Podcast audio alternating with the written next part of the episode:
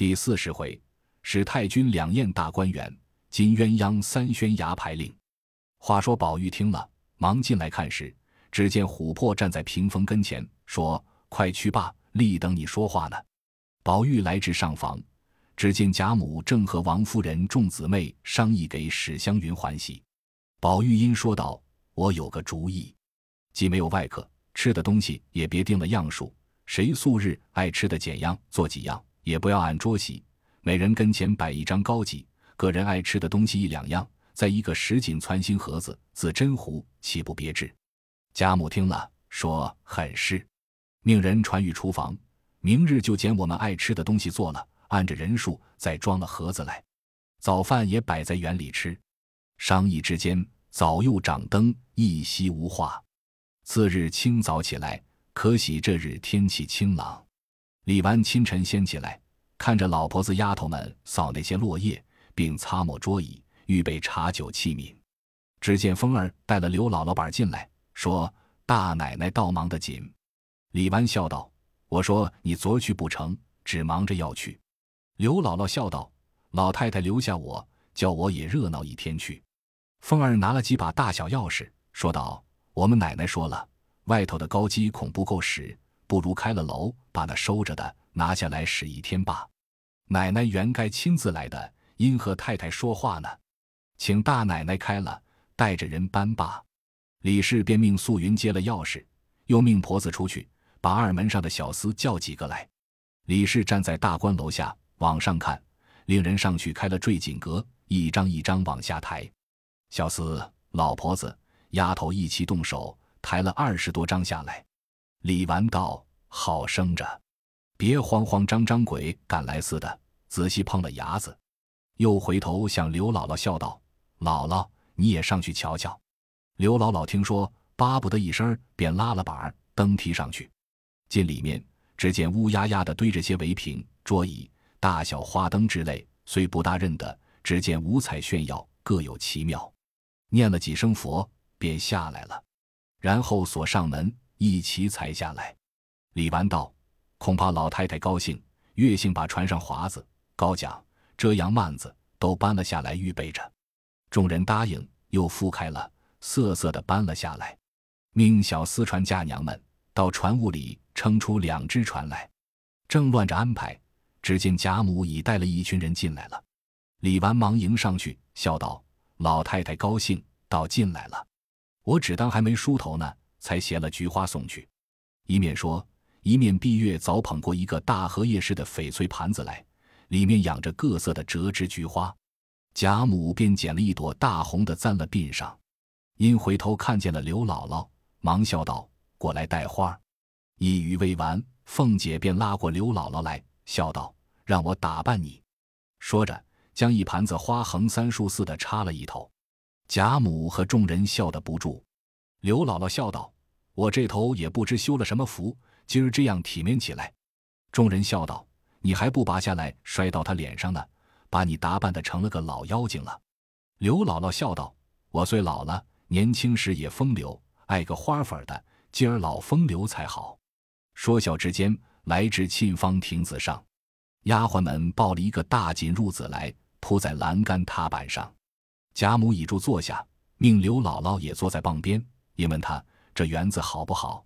刘姥姥念佛说道：“我们乡下人到了年下，都上城来买画贴，时常闲了，大家都说怎么的也到画上去逛逛。想着那个画儿也不过是假的，那里有这个真地方呢？谁知我今儿进这园里一瞧，竟比那画儿还强十倍。怎么得有人也照着这个园子画一张？我带了家去给他们见见，死了也得好处。”贾母听说。便指着惜春笑道：“你瞧我这个小孙女儿，她就会画，等明叫她画一张如何？”刘姥姥听了，喜得忙跑过来，拉着惜春说道：“我的姑娘，你这么大年纪儿，又这么个好模样，还有这个能干，别是个神仙托生的吧？”贾母少歇了一回，自然领着刘姥姥都见识见识。先到了潇湘馆，一进门，只见两边翠竹夹路，土地下苍苔布满。中间扬长一条石子漫的路，刘姥姥让出路来与贾母众人走，自己却勤走土地。琥珀拉着她说道：“姥姥，你上来走，仔细苍苔滑了。”刘姥姥道：“不相干的，我们走熟了的。姑娘们只管走吧，可惜你们的那绣鞋别沾脏了。”他只顾上头和人说话，不妨底下锅踩滑了，咕咚一跤跌倒。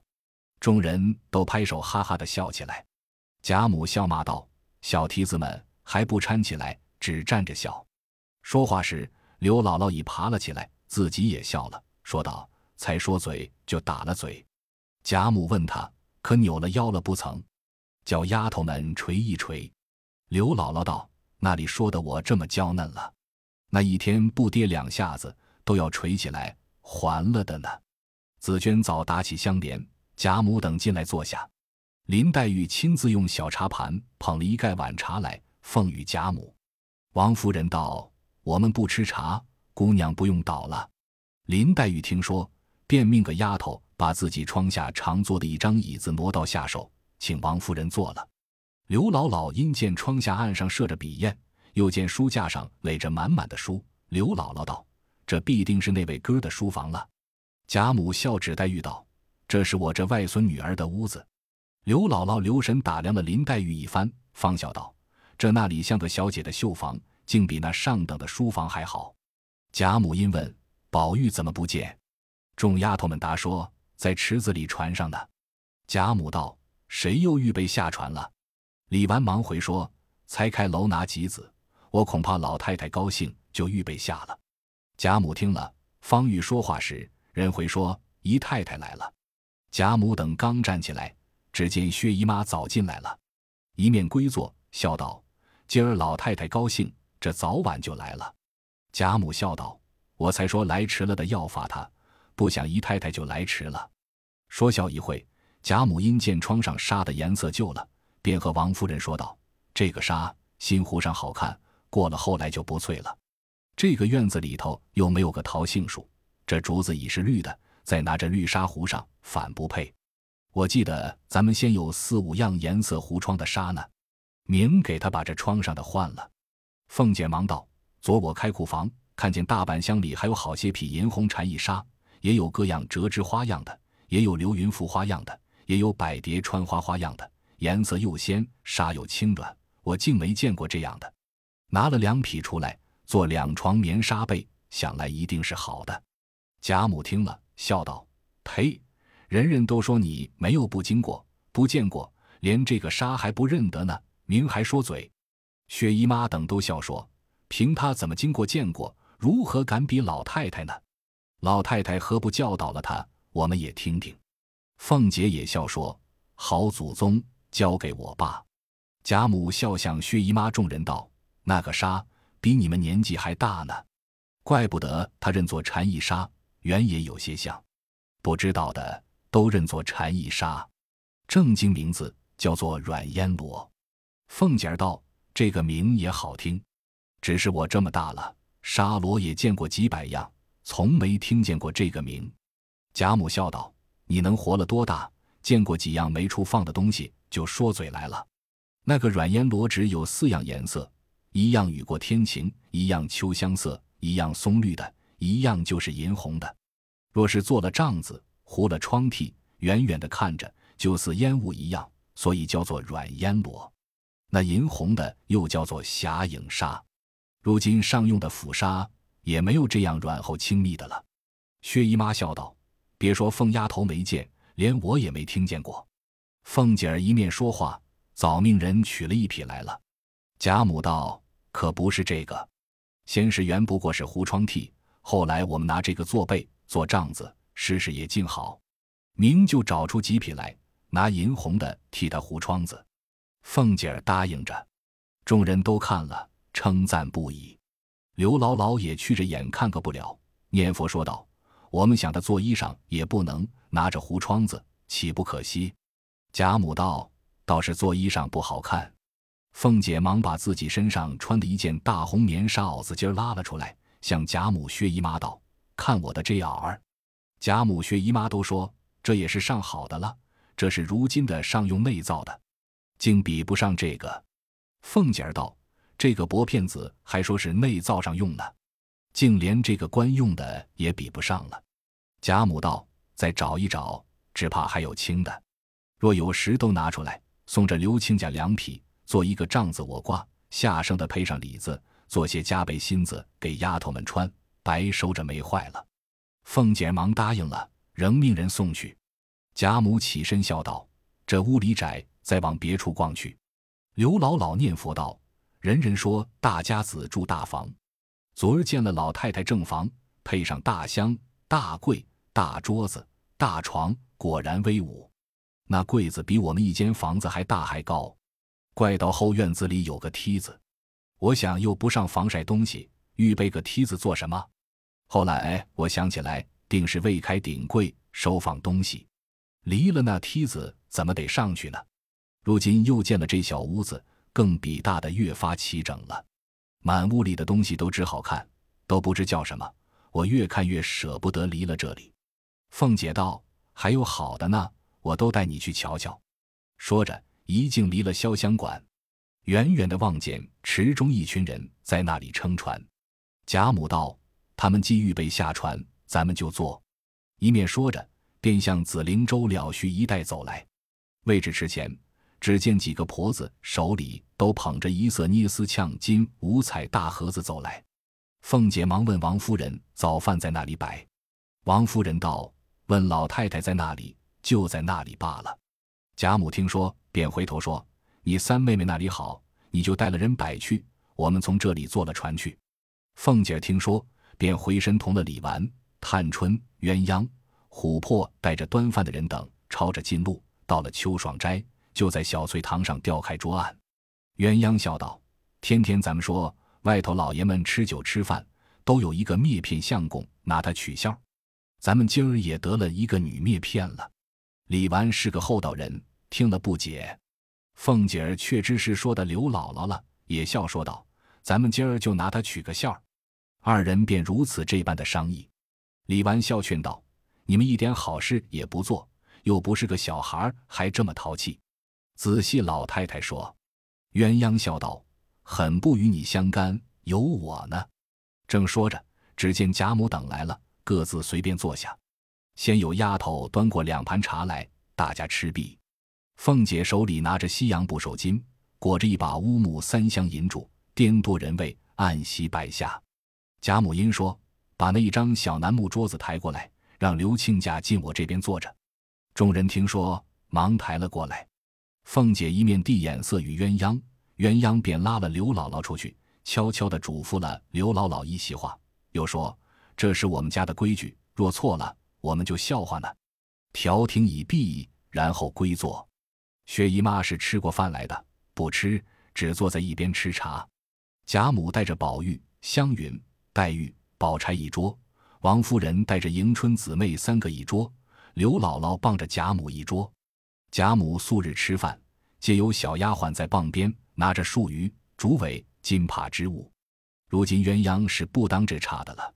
今日鸳鸯偏接过竹苇来扶着，丫鬟们知道他要搓弄刘姥姥，便躲开让他。鸳鸯一面势利，一面敲向刘姥姥说道：“别忘了。”刘姥姥道：“姑娘放心。”那刘姥姥入了座，拿起箸来，沉甸甸的不扶手。原是凤姐和鸳鸯商议定了，单拿了一双老年四棱象牙镶金的筷子与刘姥姥。刘姥姥见了，说道：“这茶耙子比俺那里铁锨还沉，那里强得过他。”说的众人都笑起来。只见一个媳妇端了一个盒子站在当地，一个丫鬟上来接去盒盖，里面盛着两碗菜。李纨端了一碗放在贾母桌上，凤姐偏捡了一碗鸽子蛋。放在刘姥姥桌上，贾母这边说声请，刘姥姥便站起身来，高声说道：“老刘，老刘，十两大四牛，吃个老母猪不抬头。”自己却鼓着腮不语。众人先是发怔，后来一听，上上下下都哈哈的大笑起来。史湘云长不住，一口饭都喷了出来。林黛玉笑岔了气，扶着桌子矮腰。宝玉早滚到贾母怀里。贾母笑得搂着宝玉叫心肝，王夫人笑得用手指着凤姐儿，只说不出话来。薛姨妈也长不住，口里茶喷了探春一裙子。探春手里的饭碗都合在迎春身上。惜春离了座位，拉着她奶母，叫揉一揉肠子。地下的无一个不弯腰屈背，也有躲出去蹲着笑去的，也有忍着笑上来替他姊妹换衣裳的，独有凤姐鸳鸯二人长着，还只管让刘姥姥。刘姥姥拿起箸来，只觉不听使，又说道：“这里的筋儿也俊，下的这蛋也小巧，怪俊的。我且操囊一个。”众人方住了笑，听见这话又笑起来。贾母笑得眼泪出来，琥珀在后垂着。贾母笑道：“这定是凤丫头促狭鬼闹的，快别信她的话了。”那刘姥姥正夸鸡蛋小巧，要操囊一个。凤姐儿笑道：“一两银子一个呢。”你快尝尝吧，那冷了就不好吃了。刘姥姥便伸柱子要夹，那里夹得起来？满满里闹了一阵，好容易搓起一个来，才伸着脖子要吃，偏又滑下来，滚在地下。忙放下柱子，要亲自去捡，早有地下的人捡了出去了。刘姥姥叹道：“一两银子也没听见响声就没了。”众人已没心吃饭，都看着他取笑。贾母又说。谁这会子又把那个筷子拿了出来，又不请客摆大筵席，都是凤丫头指使的，还不换了呢？地下的人原不曾预备这牙柱，本是凤姐和鸳鸯拿了来的。听如此说，忙收了过去，也照样换上一双乌木镶银的。刘姥姥道：“去了金的，又是银的，到底不及俺们那个扶手。”凤姐儿道：“菜里若有毒，这银子下去了，就使得出来。”刘姥姥道：“这个菜里有毒，俺们那些都成了砒霜了，哪怕毒死了也要吃尽了。”贾母见他如此有趣，吃得又香甜，把自己的菜也都端过来与他吃，又命一个老嬷嬷来，将各样的菜给板儿夹在碗上。一时吃毕，贾母等都往探春卧室中去闲话。这里收拾过残桌，又放了一桌。刘姥姥看着李纨与凤姐儿对坐着吃饭，叹道：“别的罢了，我只爱你们家这形式。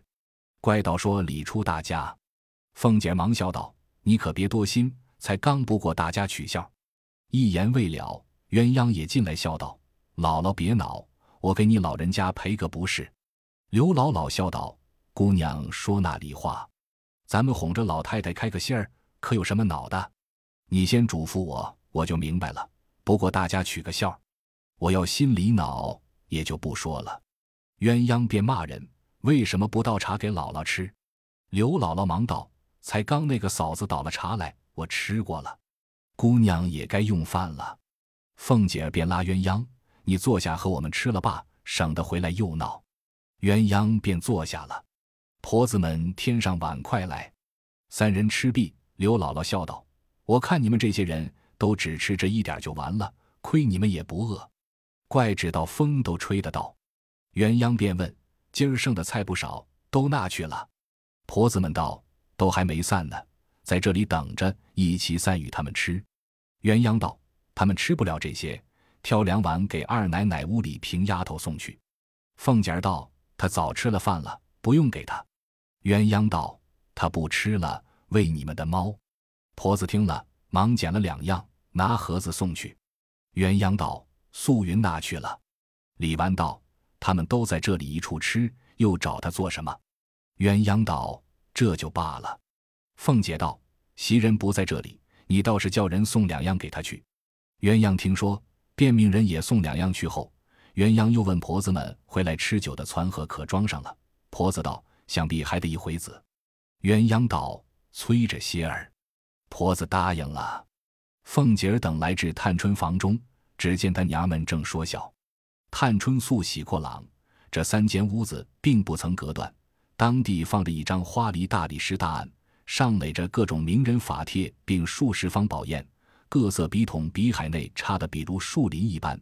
那一边设着斗大的一个汝窑花囊，插着满满的一囊水晶球的白菊。西墙上当中挂着一大幅米香洋烟雨图。左右挂着一副对联，乃是颜鲁公墨迹，其词云：“烟霞显骨骼，全石也生涯。”岸上设着大鼎，左边紫檀架上放着一个大官窑的大盘，盘内盛着数十个焦黄玲珑大佛手，右边羊漆架上悬着一个白玉笔木磬，棒边挂着小锤。那板略熟了些，便要摘那锤子腰击，丫鬟们忙拦住他。他又要那佛手吃，探春捡了一个与他说：“玩罢，吃不得的。”东手便设着卧榻，八步床上悬着葱绿双绣花卉草虫的纱帐。板儿又跑过来看，说：“这是蝈蝈，这是蚂蚱。”刘姥姥忙打了他一巴掌，骂道：“下作皇子，没干没净的乱闹，倒叫你进来瞧瞧，就上脸了。”打得板儿哭起来。众人忙劝解方罢，贾母因隔着纱窗往后院内看了一回，您说这后廊檐下的梧桐也好了，就仔细些。正说话，忽一阵风过，隐隐听得鼓乐之声。贾母问：“是谁家娶亲呢？”这里临街道近，王夫人等笑回道：“街上的那里听得见，这是咱们那时来个女孩子们演习吹打呢。”贾母便笑道：“既他们演。”何不叫他们进来演习？他们也逛一逛，咱们可又乐了。凤姐听说，忙命人出去叫来，又一面吩咐摆下条桌，铺下红毡子。贾母道：“就铺排在藕香榭的水亭子上，借着水音更好听。回来咱们就在坠锦阁底下吃酒，又宽阔又听得进。”众人都说那里好。贾母向薛姨妈笑道：“咱们走吧。”她们姊妹们都不大喜欢人来坐着，怕脏了屋子。咱们别没眼色，正经坐一回子船喝酒去。说着，大家起身便走。探春笑道：“这是那里的话，求着老太太、姨妈、太太来坐坐还不能呢。”贾母笑道：“我的这三丫头却好，只有两个玉儿可恶，回来吃醉了，咱们偏往他们屋里闹去。”说着，众人都笑了。一起出来，走不多远，已到了杏叶珠。那姑苏选来的几个嫁娘，早把两只唐木坊撑来。众人扶了贾母、王夫人、薛姨妈、刘姥姥、鸳鸯、玉串上了这一只，落后李纨也跟上去，凤姐也上去，立在船头上，也要撑船。贾母在舱内道：“这不是玩的，虽不是河里，也有好深的，你快不给我进来。”凤姐笑道。怕什么？老祖宗只管放心。说着，便一篙点开，到了池当中，船小人多，凤姐只觉乱晃，忙把篙子递与嫁娘，方蹲下了。然后迎春姊妹等并宝玉上了那只，随后跟来。其余老嬷散众丫鬟俱沿河随行。宝玉道：“这些破荷叶可恨，怎么还不叫人来拔去？”宝钗笑道：“今年这几日。”何曾饶了这园子闲了？天天逛，那里还有叫人来收拾的功夫？林黛玉道：“我最不喜欢李义山的诗，只喜他这一句‘留得残荷听雨声’，偏你们又不留着残荷了。”宝玉道：“果然好句，以后咱们别叫人拔去了。”说着，已到了花絮的罗岗之下，觉得阴森透骨，两滩上衰草残林，更助求情。贾母因见岸上的青煞旷朗，便问。这是你薛姑娘的屋子不是？众人道是。贾母忙命拢岸，顺着云步石梯上去，一同进了恒芜院，只觉异香扑鼻。那些奇草仙藤，愈冷愈苍翠，都结了实，似珊瑚豆子一般，泪垂可爱。即进了房屋，雪洞一般，一色玩气全无。岸上只有一个土定瓶中供着数枝菊花，并两部书、茶帘。茶杯而已，床上只吊着轻纱帐幔，侵入也十分朴素。贾母笑道：“这孩子太老实了，你没有陈设，何妨和你姨娘要些？我也不理论，也没想到你们的东西自然在家里没带了来。”说着，命鸳鸯去取些古董来，又嗔着凤姐儿不送些玩器来与你妹妹，这样小气。王夫人、凤姐儿等都笑回说：“她自己不要的。”我们原送了来，都退回去了。薛姨妈也笑说：“她在家里也不大弄这些东西的。”贾母摇头道：“使不得。虽然她省事，倘或来一个亲戚，看着不像；二则年轻的姑娘们房里这样肃静，也忌讳。我们这老婆子越发该住马圈去了。你们听那些书上戏上说的小姐们的绣房，精致的还了的呢。她们姊妹们虽不敢比那些小姐们，也不要很离了格儿。有现成的东西，为什么不摆？若很爱肃静，少几样倒使得。我最会收拾屋子的，如今老了，没这闲心了。她们姊妹们也还学着收拾的好，只怕俗气，有好东西也摆坏了。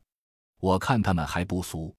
如今让我替你收拾，保管又大方又肃静。我的提起两件，收到如今没给宝玉看见过，若惊了他的眼也没了。说着，叫过鸳鸯来，亲吩咐道：“你把那石头盆景和那架沙桌瓶，还有个墨烟洞石鼎，这三样摆在这案上就够了。再把那水墨字画白绫帐子拿来，把这帐子也换了。”鸳鸯答应着，笑道。这个东西都搁在东楼上的不知那个箱子里，还得慢慢找去，明再拿去也罢了。贾母道：“明日后日都使得，只别忘了。”说着，做了一回方出来，一进来至坠锦阁下，文官等上来请过安，因问演习何曲。贾母道：“只拣你们生的演习几套吧。”文官等下来，往偶相谢去，不提。这里凤姐儿已带着人摆设整齐。上面左右两张榻，榻上都铺着锦阴绒垫，每一榻前两张雕漆机，也有海棠式的，也有梅花式的，也有荷叶式的，也有葵花式的，也有方的，也有圆的，其式不一。一个上面放着炉瓶，一分攒盒；一个上面空设着，预备放人所喜食物。上面二榻四几是贾母、薛姨妈，下面一两几是王夫人的，余者都是一椅一几。东边是刘姥姥。刘姥姥之下便是王夫人，西边便是史湘云，第二便是宝钗，第三便是黛玉，第四迎春、探春、惜春，挨次下去，宝玉在末。李纨、凤姐二人之己设于三层间内，二层纱橱之外，攒合式样亦随己之式样。每人一把乌银洋钻自真壶，一个十锦珐琅杯。大家坐定，贾母先笑道：“咱们先吃两杯。”今日也行一领才有意思。薛姨妈笑说道：“老太太自然有好酒令，我们如何会呢？安心要我们醉了，我们都多吃两杯就有了。”贾母笑道：“姨太太今儿也过谦起来，想是厌我老了。”薛姨妈笑道：“不是谦，只怕行不上来，倒是笑话了。”王夫人忙笑道：“便说不上来，只多吃一杯酒，醉了睡觉去，还有谁笑话咱们不成？”薛姨妈点头笑道：“依令，老太太到底吃一杯令酒才是。”贾母笑道：“这个自然。”说着便吃了一杯。凤姐忙走至当地，笑道：“既行令，还叫鸳鸯姐姐来行更好。”众人都知贾母所行之令必得鸳鸯提着，故听了这话，都说很是。凤姐儿便拉了鸳鸯过来。王夫人笑道：“既在令内，没有站着的理。”回头命小丫头子端一张椅子放在你二位奶奶的席上，鸳鸯也半推半就谢了座，便坐下，也吃了一盅酒，笑道：“酒令大如军令，不论尊卑，唯我是主。违了我的话是要受罚的。”王夫人等都笑道：“一定如此，快些说来。”鸳鸯未开口，刘姥姥便下了席，摆手道：“别这样捉弄人家，我家去了。”众人都笑道：“这却使不得。”鸳鸯喝命小丫头子们拉上席去，小丫头子们也笑着，果然拉入席中。刘姥姥只叫：“饶了我吧。”鸳鸯道：“再多言的，罚一壶。”刘姥姥方住了。鸳鸯道：“如今我说骨牌妇儿，从老太太起，顺领说下去，至刘姥姥止。比如我说一份儿，将这三张牌拆开，先说头一张。”次说第二张，再说第三张，说完了，合成这一份的名字。无论诗词歌赋、成语俗话，比上一句都要谐韵，错了的罚一杯。众人笑道：“这个令好，就说出来。”鸳鸯道：“有了一副了。左边是张天。”贾母道：“头上有青天。”众人道：“好。”鸳鸯道：“当中是个五与六。”贾母道：“六桥梅花香彻骨。鸳鸯道：“剩的一张六玉腰。”贾母道：“一轮红日出云霄。”鸳鸯道：“凑成便是个蓬头鬼。”贾母道：“这鬼抱住钟馗腿。”说完，大家笑着喝彩。贾母饮了一杯，鸳鸯又道：“有了一副，左边是个大长舞。”薛姨妈道：“梅花朵朵风前舞。”鸳鸯道：“右边还是个大五常。”薛姨妈道：“十月梅花岭上香。”鸳鸯道：“当中二五是杂七。”薛姨妈道：“织女牛郎会七夕。”鸳鸯道：“凑成二郎有五月。”薛姨妈道：“世人不及神仙月。”说完，大家称上，饮了酒。鸳鸯又道：“有了一副，左边长腰两点明。”湘云道。